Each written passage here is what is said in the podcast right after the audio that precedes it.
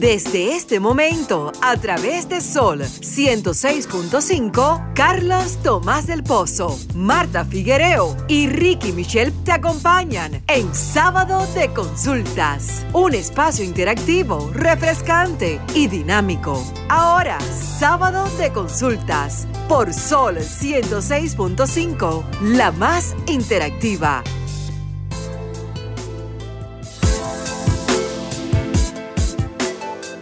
Señores, feliz tarde, feliz tarde. ¿Cómo están ustedes? Gracias por estar una vez más con nosotros en sábado de consultas, el interactivo de la orientación. Feliz de estar siempre acompañado de la bellísima Marta Figuereo y de la voz que encanta, Teresa Ortiz.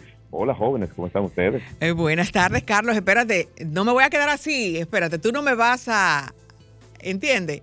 Buenas tardes, Carlos. Buenas tardes a todos los oyentes de este estado de consulta. Feliz de estar nuevamente con ustedes, eh, llevándoles un programa sumamente interesante con, con una propuesta eh, que estamos esperando. Eh, una propuesta médica, una propuesta de derecho, ¿verdad, Denisa? Eh, ponte tus lentes porque Carlos, mira cómo que está. Eh, yo no puedo ver bien tampoco la claridad. Estamos acá haciendo estado de consultas desde un paraíso tropical. Sí, estoy mirando el fondo. Muy sacrificado. Muy sacrificado. Yo pienso sacrificar uno de estos días también, Denise. Claro, claro, debemos. Debemos, sacrificar. No, tú te, sacrificaste ya. Me toca a mí. Mm, ok. Denise Ortiz, ¿y usted?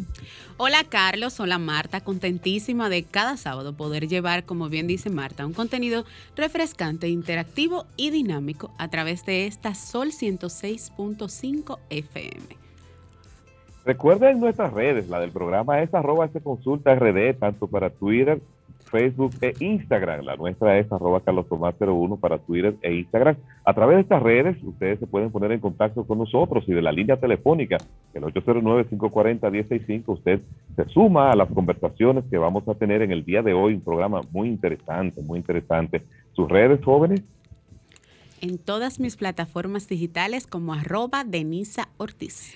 Las mías no en todas, la mía es en Instagram, Figuereo M, y en Twitter, Figuereo rayita abajo Marta. Rayita abajo. Exacto. Miren, en la consulta de salud, nosotros hoy vamos a tener una interesante conversación con el doctor Carlos Félix Cuello. Él es epidemiólogo y salubrista. También estaremos conversando sobre con el experto en derecho al consumidor, el licenciado Jesús Pérez Marmolejos. Queremos saber si el usuario de tarjeta de crédito o de préstamos, si tiene derechos y cuáles serán esos. Hay una noticia que quiero compartir con ustedes antes de entrar en el contenido del programa, que es la que he calificado como la noticia del día y ha sido la que ha dado a, ha, salido a revelarse hace unos minutos y es que Dane Barreiro, la cual es consultora de turismo para la isla de Puerto Rico, ha expresado una preocupación pública después de que República Dominicana anunciara el cese de las restricciones que se habían venido estableciendo por la presencia de la pandemia de COVID en nuestro territorio. Ustedes saben que el pasado miércoles el presidente Luis Abinader anunció que República Dominicana pues salía de las restricciones, aunque hay opiniones, ah, y eso lo vamos a ver con el experto más adelante, pero en ese punto eh, la consultora Barreiro está quejándose de que mientras la República Dominicana está completamente abierta y va a recibir 18 cruceros en los próximos días. Puerto Rico continúa con las restricciones y continúa limitado y apenas va a recibir unos 5 eh, cruceros. Así que esta información me imagino que durante la semana que continuará circulando, vamos a ver cuáles serán las reacciones en ese sentido en el plano local. Y con esa en relación a esto también hay una falta de información de muchas personas, de varias personas que van a viajar. Eh, de hecho, alguien me preguntó, yo voy a viajar el domingo, yo tendré que hacerme la prueba. Eh, Claro, usted tiene que hacerse la prueba porque usted tiene que presentar al país que va, específicamente o especialmente a los Estados Unidos, su prueba de, de PCR o de los antígenos. Así es que hay muchas cosas que no, que no quedaron claras. Eh, la gente ha hecho muchísimos memes en esta semana, en esto, luego de esta, de este anuncio con relación a las mascarillas y esto, pero hay que aclarar varios puntos para que todos estemos claros. Sí, Marta, es bueno subrayar, eh, Carlos, también que el hecho de que la República Dominicana haya restringido las medidas ante el COVID no significa que el mundo entero lo haya hecho. Es, es el punto focal. Entonces, como bien dice Marta, en República Dominicana se ha, no es que se ha eliminado parcialmente, porque según la resolución que salió en el día de ayer, en lugares públicos puedes estar sin mascarilla, pero hay en algunos lugares que va a ser, sigue siendo obligatoria. Por ejemplo, en mi caso particular, yo no he dejado de usar la mascarilla. No, yo tampoco. A mí, yo he tenido la ventaja de ser ese 0.01% de la población que aún el COVID no le ha dado, a pesar de estar rodeada de muchas personas que sí le ha dado. Igual que yo. Entonces, como yo tengo ese privilegio, yo tengo que cuidarme. Aparte de, evito tener contacto, sigo con mi, eh, utilizando mis manitas limpias, mi alcohol, porque como bien dice, el presidente dijo en su alocución que eso debe ser una responsabilidad de cada cual. Nosotros en programas anteriores hemos siempre hecho el énfasis de que la salvación es individual, de que cuando tú vayas a la hora de tú estar en un lugar debe ser responsabilidad personal de cada uno de nosotros. Entonces, sigo insistiendo en lo mismo. El COVID no se ha ido, la pandemia continúa, pero es responsabilidad de cada ser humano no llevar una condición de salud a un familiar con comorbilidades y que este familiar sea afectado por una irresponsabilidad de mi parte. Bueno, muy interesante. Yo sé que este tema, dándole unos seguimiento durante, desde que el presidente habló al país, ha generado mucha, mucho debate, muchas controversias.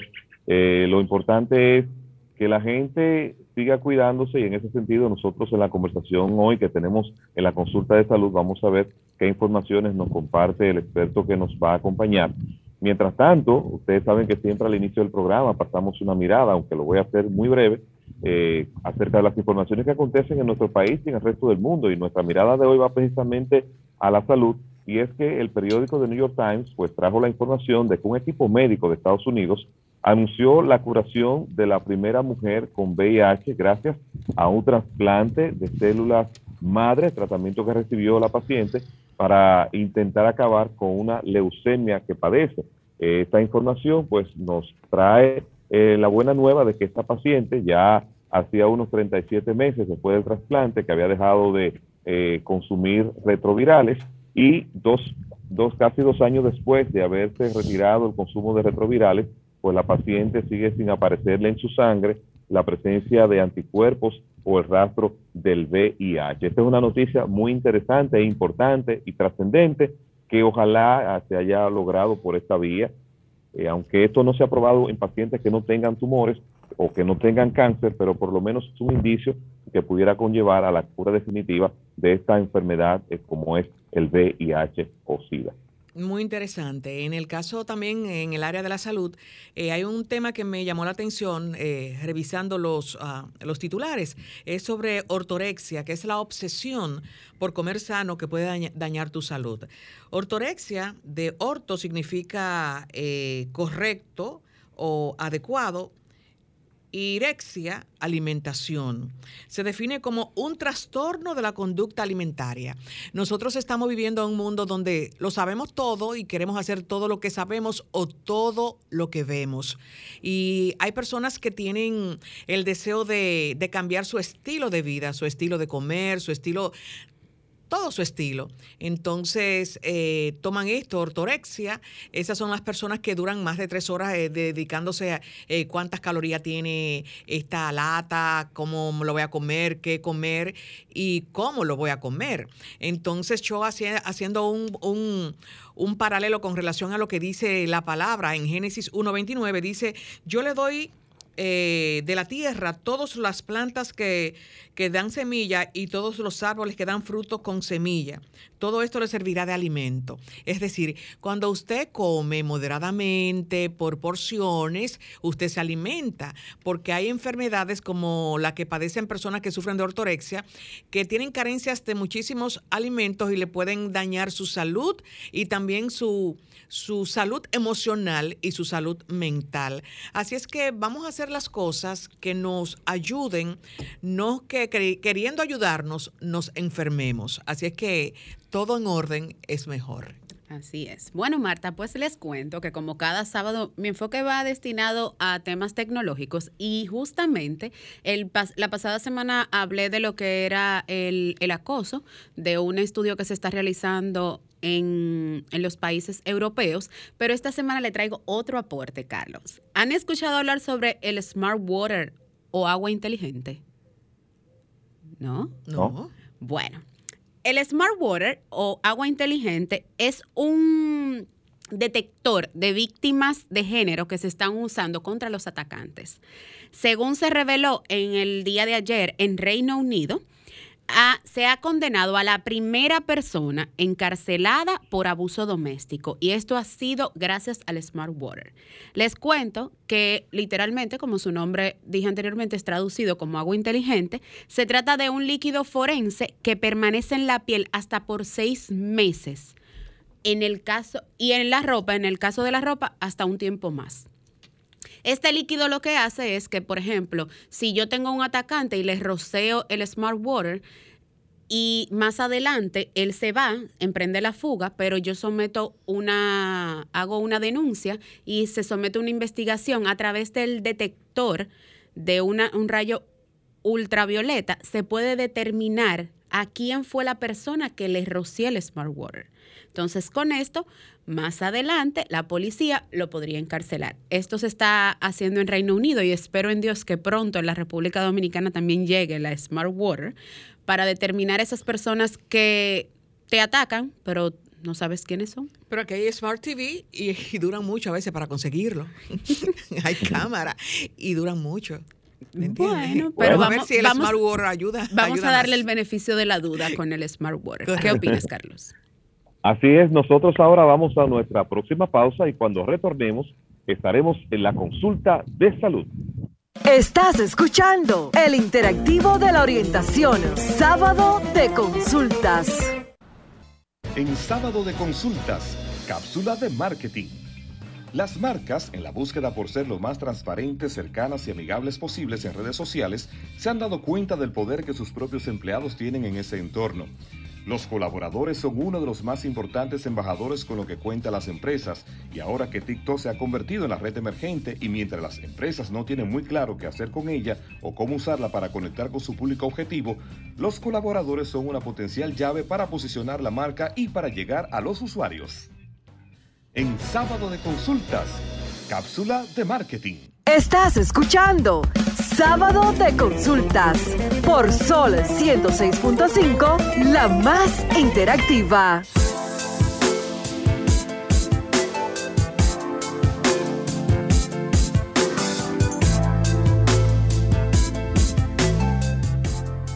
Tornamos al interactivo de la orientación, sábado de consultas, como lo habíamos prometido, en la consulta de salud vamos a tener una interesante conversación con el doctor Carlos Félix Cuello, él es epidemiólogo y salubrista. Doctor eh, Félix Cuello, feliz tarde, gracias por estar con nosotros una vez más. ¿Cómo le va? Bien, bien, bien. Feliz tarde, igual que ustedes. Doctor, eh, recientemente, bueno, el pasado miércoles vimos que el presidente de la República, Luis Abinader, anunció el fin de las restricciones que hasta el momento se habían implementado para poder contener los avances del COVID en el territorio nacional. Nos gustaría saber, desde su punto de vista profesional, en qué etapa de... Sí, ¿me escuchas, Denisa? Vamos. Denisa, ¿me escuchas? Sí, le escuchamos perfectamente. ah, ok, me gustaría entonces, doctor, saber en qué etapa está la, la pandemia o si ya desapareció en la República Dominicana en este momento. Bien, buenas tardes. No, nosotros todavía estamos en la etapa activa del virus.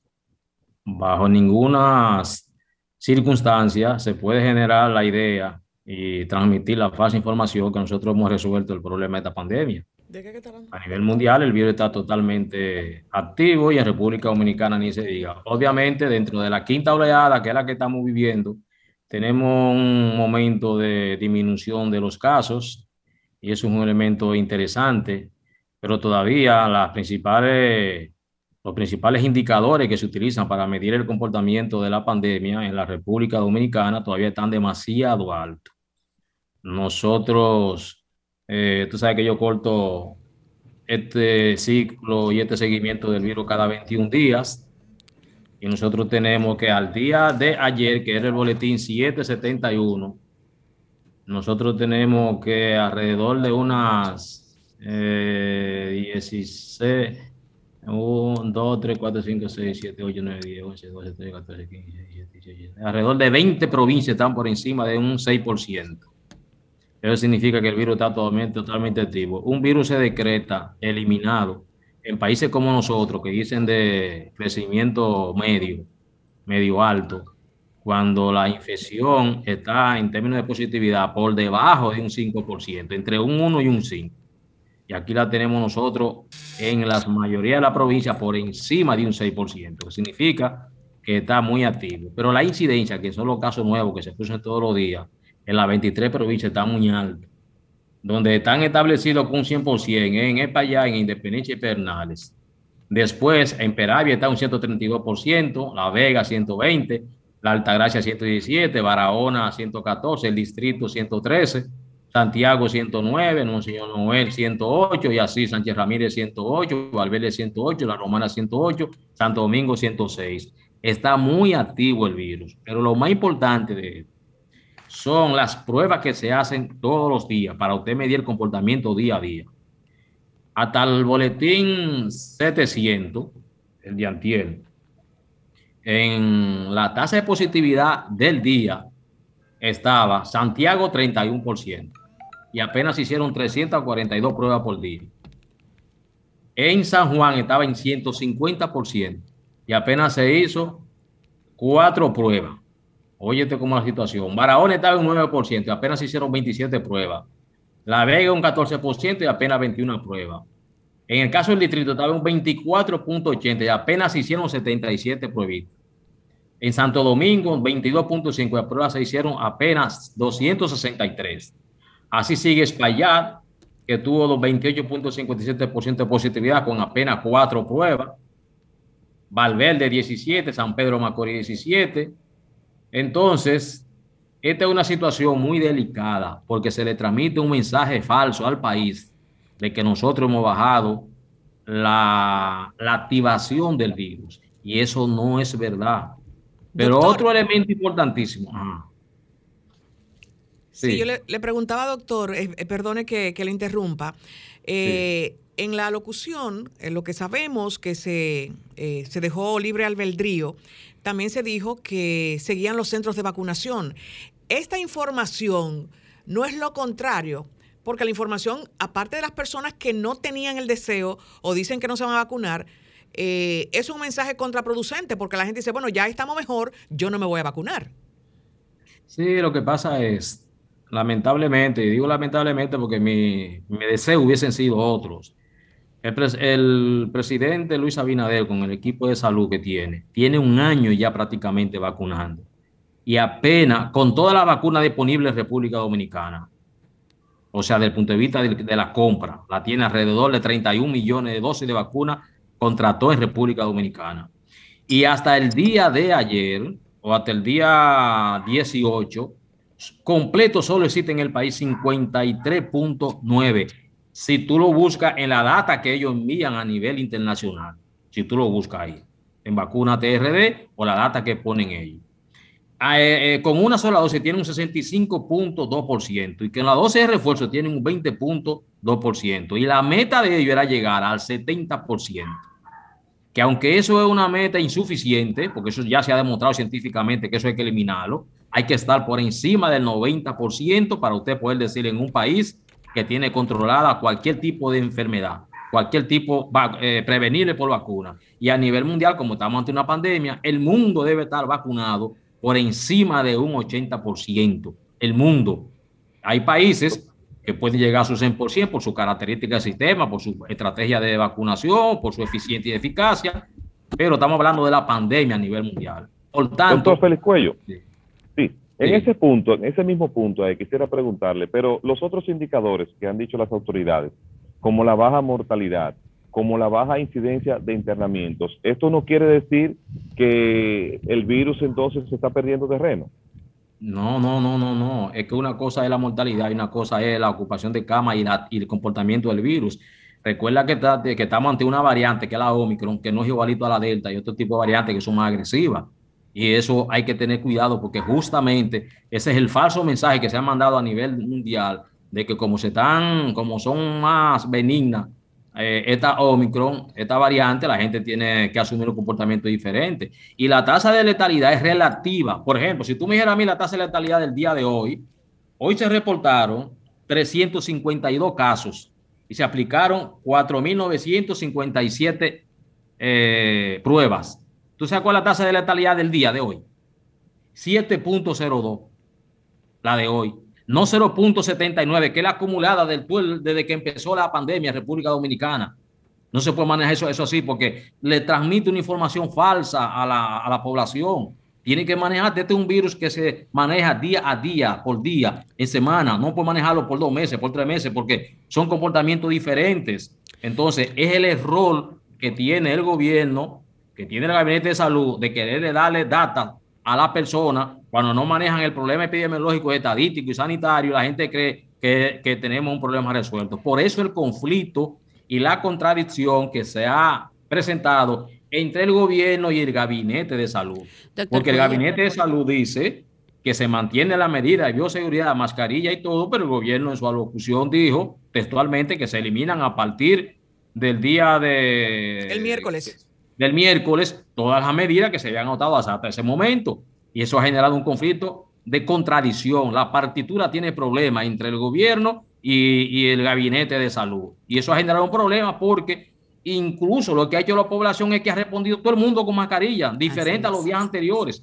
Tú vas a cualquier centro ahora y es contrario a la, a la, actitud que tenía buena parte de la población con relación a la época anterior. Ahora, por encima del 70% de la gente anda todo el mundo con mascarilla.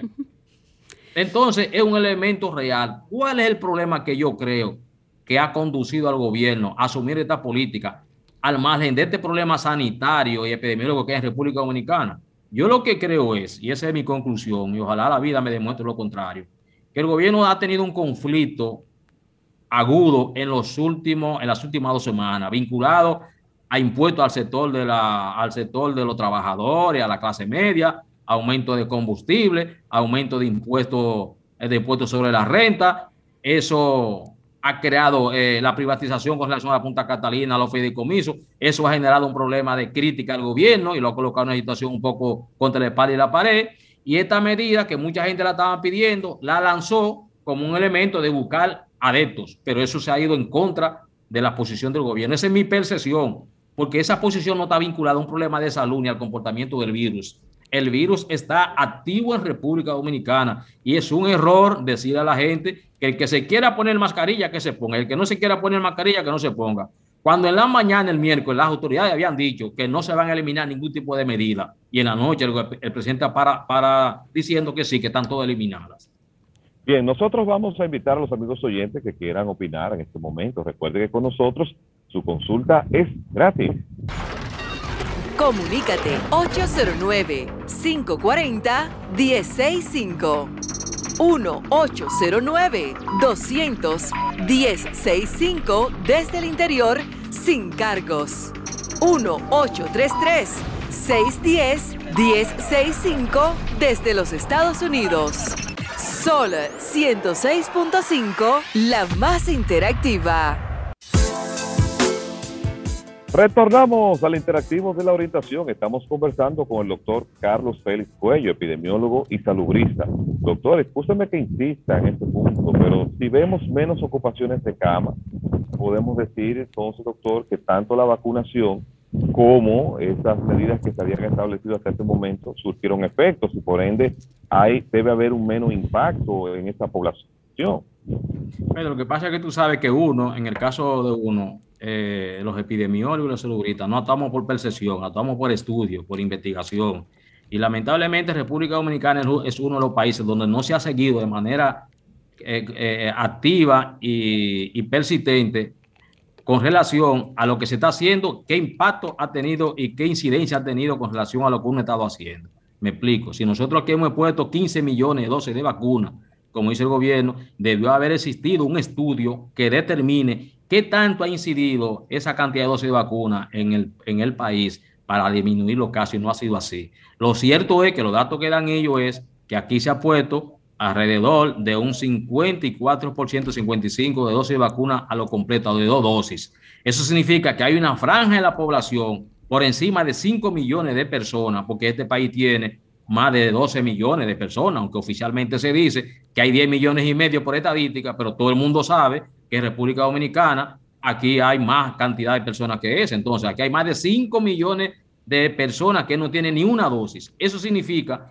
que la posibilidad de que aquí se desarrolle otra variante o que cualquier tipo de variante que en el mundo nueva se pueda desarrollar y llegar a República Dominicana son muy altas y por tanto el desarrollo y la continuación de esta pandemia es de está todavía demasiado tiempo para terminarse. Por eso uno no puede determinar qué tanto ha incidido el problema de la vacunación a disminuir los casos en República Dominicana y eso es un problema a estudiar que debe demostrarse porque todo eso se estudia. Un contacto, doctor. Buenas tardes. ¿Quién nos habla y desde dónde? Hola Marta, querida. Buenas tardes a ti, al equipo y al pueblo dominicano y al doctor. Gracias. Hola, buenas tardes. ¿Cómo está, Primitiva? Bien, muy bien. Encantada. Aquí, como un cañón escuchando este gran programa. Gracias. de consulta.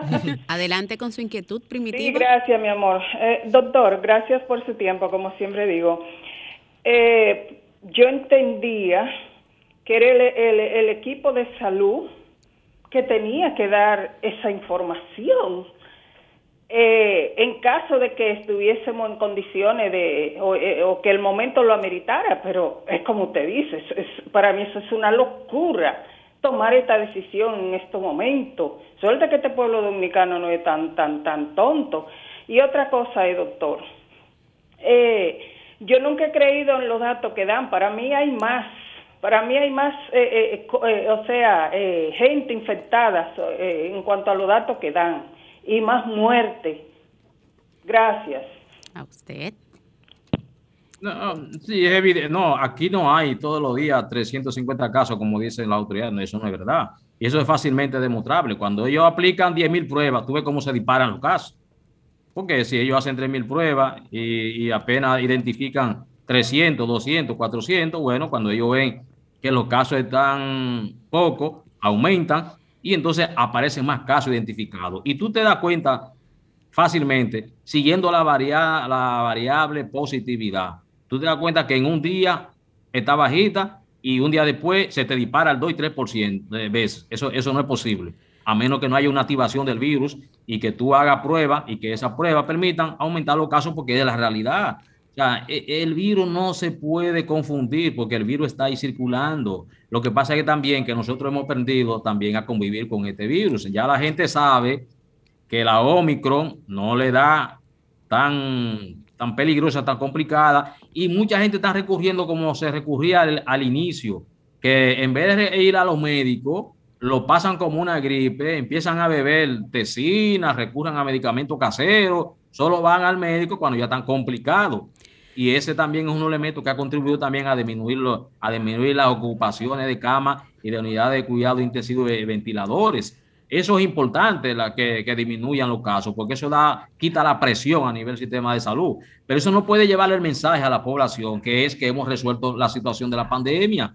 porque que a nivel mundial eso no se ha decidido y la, lo que hay es una preocupación a la MS con aquellos países que están diciendo que están controlando la pandemia cuando uno sabe que la tasa de vacunación ni siquiera ha llegado a un 70%. Entonces, ¿cómo tú le dices a la gente que ya está resuelto cuando ni por el esquema de vacunación que debe de lograrse la cobertura, ni por ahí hemos llegado ni siquiera a la meta de ellos que se plantearon, que es un 70%? Doctor Carlos, una pregunta. Partiendo de nuestra realidad social, entonces, ¿Qué recomendaciones usted le daría a la población dominicana ante la eliminación del COVID, pero pacientes que como yo, gracias a Dios, no le ha dado el COVID? ¿cuáles serían las medidas a tomar a partir de ahora? Porque bien, usted, dice, bien usted dice que la población ha, ha tenido un efecto contrario. Mandaron a eliminar las mascarillas, pero las estamos utilizando más. Claro, claro, no es que la gente debe continuar con la ocasión de su mascarilla, porque la fuente de contaminación principal es aérea y a través de la nariz y de la boca, así que se transmite principalmente esta variante. Entonces, el mecanismo de bloqueo es el uso de la mascarilla de manera correcta en los lugares cerrados, en los lugares abiertos, donde hay distancia por debajo de un 5 metros, debe también de colocársela. No debe jugar con relación a esa situación porque el virus está activo. Ahora bien, hay provincias que el gobierno debería darle un seguimiento y medirla porque tiene una tasa de positividad y de incidencia eh, por debajo incluso de un 2%.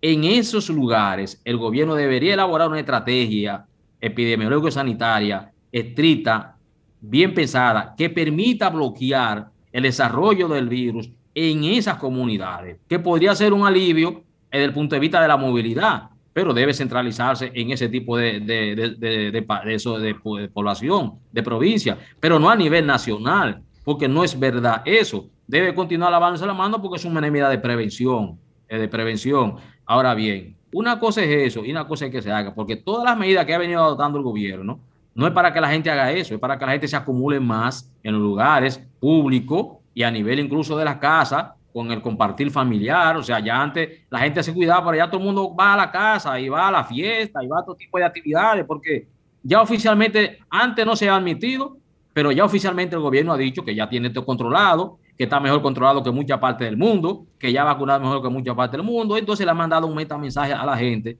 que como bien tú dices, la gente no es tonta, la gente sabe que todavía este virus está aquí porque ve los medios de comunicación, ve el mundo cómo está, y entonces se protege y la forma de protegerse es esa. Doctor, yo con creo relación, que... Con relación, perdón, con, con, relación a las provincias, hay un... Eh, ¿Tenemos un contacto? Sí, tenemos un contacto. Ok. Buenas tardes. ¿Quién nos habla y desde dónde? Le habla Samuel Verdeo Gando. Buenas tardes, desde Higüey. Adelante, Adelante con su pregunta. Sí, eh, mi pregunta es la siguiente, doctor. ¿Usted cree, doctor, que este pronunciamiento del señor presidente Luis Abinader no, o sea, fue un pronunciamiento no alto, diría yo, como cree el resto del pueblo atagraciano, porque, o el pueblo dominicano, porque le voy a decir una cosa, aquí en Higüey hay mucho COVID, y aquí en, el país hay mucho COVID. ¿Cómo es posible que ya vamos a avanzar la medida? Yo creo que el señor presidente, yo creo que realmente él debió pronunciarse, sí o no, persona Sí, sí, no, mira, Higüey está lleno de COVID por un problema. El turismo está lleno de COVID en República Dominicana, porque el turismo no tiene ningún tipo de control. Tú eres que viene contaminado en República Dominicana, nadie lo controla. Y entran, porque aquí se ha generado el criterio que el turismo hay que protegerlo por encima de todo, incluso violando la constitución, porque el turismo no está por encima de la constitución. La constitución está por encima de cualquier interés sectorial que tiene la República Dominicana. Y es el único país que aunque tenga COVID, y otro país lo pare. Aquí no, aquí entra todo lo, cualquier turista que entre aquí, no importa, está contaminado y pasa. Entonces, usted lo ve deambulando a nivel de la, de la zona turística y el turismo tiene mucha responsabilidad a todos estos casos de la COVID. De manera que esa es la realidad, mi hermano. Higüey tiene muchísimos casos de COVID. Yo le decía, la pregunta que le hacía, doctor, ay, perdón, Carlos, con relación a los pueblos distantes, porque eh, los pueblos cerca, Santiago, La Vega, pero esos pueblos fronterizos donde hemos tenido la oportunidad de asistir, eh, de visitar, eh, por, por, cuestiones de, familiares, ok, las personas andan normal, entonces, ¿cómo se le instruye? ¿Qué hacen los, uh, los encargados de esto? Porque yo he visto personas normal, como que no hay COVID, andan sin mascarilla, se juntan, eh, no como aquí en la ciudad. Sí, porque ese ha sido. Tú sabes que nosotros tenemos una debilidad en República Dominicana con relación al sistema de salud. Hay una debilidad que no llega a nivel de todo el territorio nacional. Yo he dicho siempre que la salud está estructurada aquí en base a provincias. Y dentro de la provincia, los centros urbanos de la provincia. Después, a partir de ahí, no hay nada. ¿eh? No hay nada a nivel República Dominicana y eso dificulta usted llevar entonces un mensaje sanitario, una política sanitaria a nivel de todo el territorio nacional. Y como la gente ve mucha televisión y ve muchas redes sociales, entonces la gente se comporta en función de eso. Y todo el mundo sabe que en este país, antes de que el gobierno adoptara la medida de, levantamiento, una buena parte, pero buena parte eh, importantísima de este país andaba sin protección, sin mascarilla y sin nada. El, pueblo se ha puesto chivo porque sabe que no es verdad que eso sea resuelto y el gobierno entonces ha mandado a suspender toda la mascarilla, no solo el presidente, sino también muchos sectores dentro de, dentro de los presidentes. Tú bien sabes que el presidente a partir de ese día anda sin mascarilla para arriba y para abajo, ese equipo central de él, y las otras personas, funcionarios no, que creo incluso que hay un, conflicto serio entre el gabinete de salud y el presidente. Yo no puedo creer que un ministro de salud emita una resolución y una opinión y un presidente diga otra. O sea, hay un problema de comunicación que no ayuda al país en términos sanitarios. Y yo te lo digo la verdad, si fuera yo hubiese renunciado de ministro, porque el, ministro incluso está desautorizando al gobierno públicamente diciendo que tienen que quitársela, que no gane sin mascarilla el que quiera y el que no quiera que no se la ponga. Y eso no es verdad. Y el ministro está diciendo otra cosa públicamente. Y donde quiera que va dice que malinterpretaron al presidente. Entonces, es un problema delicado y es como tú lo dices. Por ejemplo, mira, Pedernales. Pedernales tiene alrededor como de 30 mil personas. ¿Cómo tú crees que este país no ha podido lograr que Pedernales se controle este virus el 100%? con tan poca cantidad de personas que tiene. Y Pedernales tiene todavía una tasa de, virus muy activa todavía que tiene. Y tú lo, lo evidencias eso cuando tú haces una cantidad significativa de pruebas. Entonces, poblaciones como esa, el gobierno debería dar eficiencia y decir, vamos a resolver el control de esta pandemia en Pedernales, por ejemplo, que es uno de los pueblos que tiene poquita cantidad de personas. Entonces, no, no, hay mucho virus en República Dominicana. Y con estas condiciones, yo no tengo la menor duda de que este virus puede replicar una sexta oleada en República Dominicana, porque todo va a depender de si logramos realmente vacunarnos por encima del 90% del mundo. Mientras no tengamos ese nivel de vacuna, el virus está en capacidad de replicarse, de reproducirse, porque es una lógica del virus. El virus no quiere nunca eh, eh, morir, el virus quiere sobrevivir, porque es un problema de sobrevivencia y de evolución y para eso tiene que encontrar personas susceptibles. Y aquí hay muchas personas susceptibles para reproducir una nueva variante. O lo que vengan con una variante diferente, que aunque sea un caso, penetre y eso se reproduzca y dispare entonces todos los casos. Bueno, nosotros entonces, doctor eh, Carlos Félix Cuello, ha sido un placer tenerlo en el espacio. Nos gustaría que usted, por favor, nos dejara sus redes, sus contactos, o si hay alguna pregunta que quede pendiente de los amigos oyentes.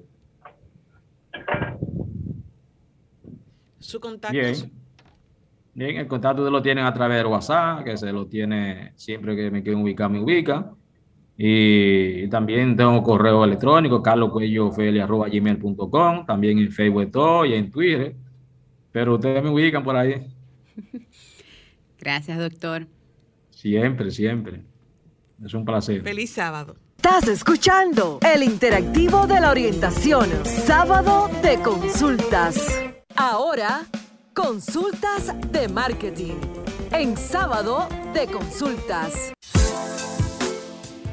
Retornamos al interactivo de la orientación en la consulta de marketing. Nosotros queremos saber si los usuarios de tarjetas de créditos o préstamos tienen derecho, pero vamos a conversar para eso con el licenciado Jesús Pérez Marmolejos, experto en Derecho al Consumidor. Hola Jesús, ¿cómo estás? Hola, hola, buenas tardes a todos. Un placer estar con ustedes aquí, más viéndolo a usted con esos lentes, ¿eh? a pesar de que estamos en la radio, pero... No, está en un clima, está en un clima bueno. Él está muy sacrificado. Él está sacrificado por ahí. Muy sacrificado. en el interior, haciendo un trabajo. Ustedes no se imaginan el esfuerzo que significa hacer el espacio para los amigos oyentes con el amor que lo hacemos desde este sacrificio en el que estamos. Una temperatura que debe estar cerca de los 30 grados. Exacto, exacto. Wow.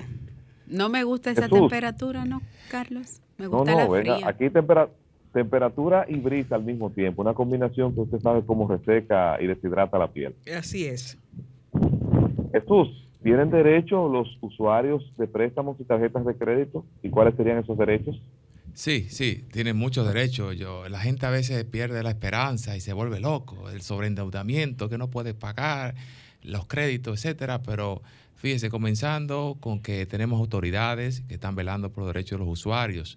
En materia de bancaria, por ejemplo, hay una normativa que establece, en materia de telecomunicaciones, que establece que la oficina de cobros compulsivos no pueden eh, a usted llamarlo, por ejemplo, al trabajo. Comenzando por ahí, no pueden llamarlo a usted más de cinco veces al día, hay un horario establecido. Es decir, que eh, en caso de que usted se sienta acosado por esa oficina de cobro compulsivo, usted puede hacer eh, una reclamación ante Indotel. Y ya, y ya hay, hay, consecuencias, señores. Ya ha habido multas hasta 500 mil pesos a esa oficina de cobro que viven hostigando a los pobres eh, usuarios de servicios. En el caso, Jesús, de cuando muchas veces la persona pone un teléfono adicional, que es de un vecino, de un familiar, y no se comunican también con, con, con el tarjetaviente o el dueño del préstamo, que insisten también llamando al vecino. ¿Cómo yo actúo como, como como vecino, exacto, porque ya yo le dije a mi vecina, a mí le están llamando y no me dejan de... Pues, muy buena pregunta. Eh, eh, las oficinas de cobro tienen que llamar directamente al consumidor. Eh, no, pueden, no pueden comunicarse por otra vía. Y si llaman al trabajo, el consumidor puede decir que desautoricen esas llamadas. En el caso de los vecinos, ese vecino puede comunicarse con un Indotel para poner una reclamación por llamada molestosa inmediatamente Indotel abre una investigación y entonces sanciona a esa, a esa oficina que está haciendo esa práctica abusiva. Jesús, una pregunta que me causa mucha curiosidad es la siguiente. ¿Pueden embargarme mis bienes por una deuda de una tarjeta? Pueden embargarte tus bienes por una deuda de una tarjeta. Bueno, en principio, pues eh, hay una deuda, es decir, es una línea de crédito. Entonces, en ese caso, el acreedor tiene múltiples opciones para eh, perseguir ese cobro. Y en este caso, pues podría incluso, eh, en caso de que tenga algún otra, otra cuenta, que tenga dinero, puede retener lo que nosotros llamamos una compensación. En ese caso sería si es de la misma entidad bancaria. De, la misma entidad bancaria. Generalmente cuando usted firma un contrato de adhesión, e, ellos ponen una cláusula que dice que pueden eh, establecer, cobrarte por cualquier cuenta bancaria que tengan una compensación y eso es válido legalmente, siempre y cuando pues, usted lo autoriza. Y si no está autorizado, ellos pueden perseguir. Eh, lo que puede hacer es un embargo bancario, un embargo con un alguacil que va a las cuentas y retiene el monto y, perseguir ese cobro ante eh, lo que es el tribunal civil. ¿Qué pasos yo tengo, aunque no estemos conversando con relación a esto, cuáles son los pasos a seguir para una persona, eh, los familiares de alguien que murió y que estén llamando porque tiene una deuda con una telefónica o con una tarjeta o un préstamo. ¿Qué pasos debe dar esa familia? Sí, en, caso de que una persona haya fallecido y pues haya tenido bienes y deuda, pues eh, los herederos tienen que tomar la decisión de si aceptan o no la masa sucesoral. Si van a aceptar los activos, si aceptan los activos, también se transfieren los las deudas, los pasivos. Si no aceptan eh, los activos, porque entienden que son muy pocos, hay más deudas que activos, pues entonces eh, eh, esas personas que llaman, que cobran, no pueden seguir, porque ya usted renunció a esos bienes como Entonces, Ya no se cumple que cuando la persona fallece, con ella fallecían las deudas. O sea, las deudas se le llevaba a la tumba.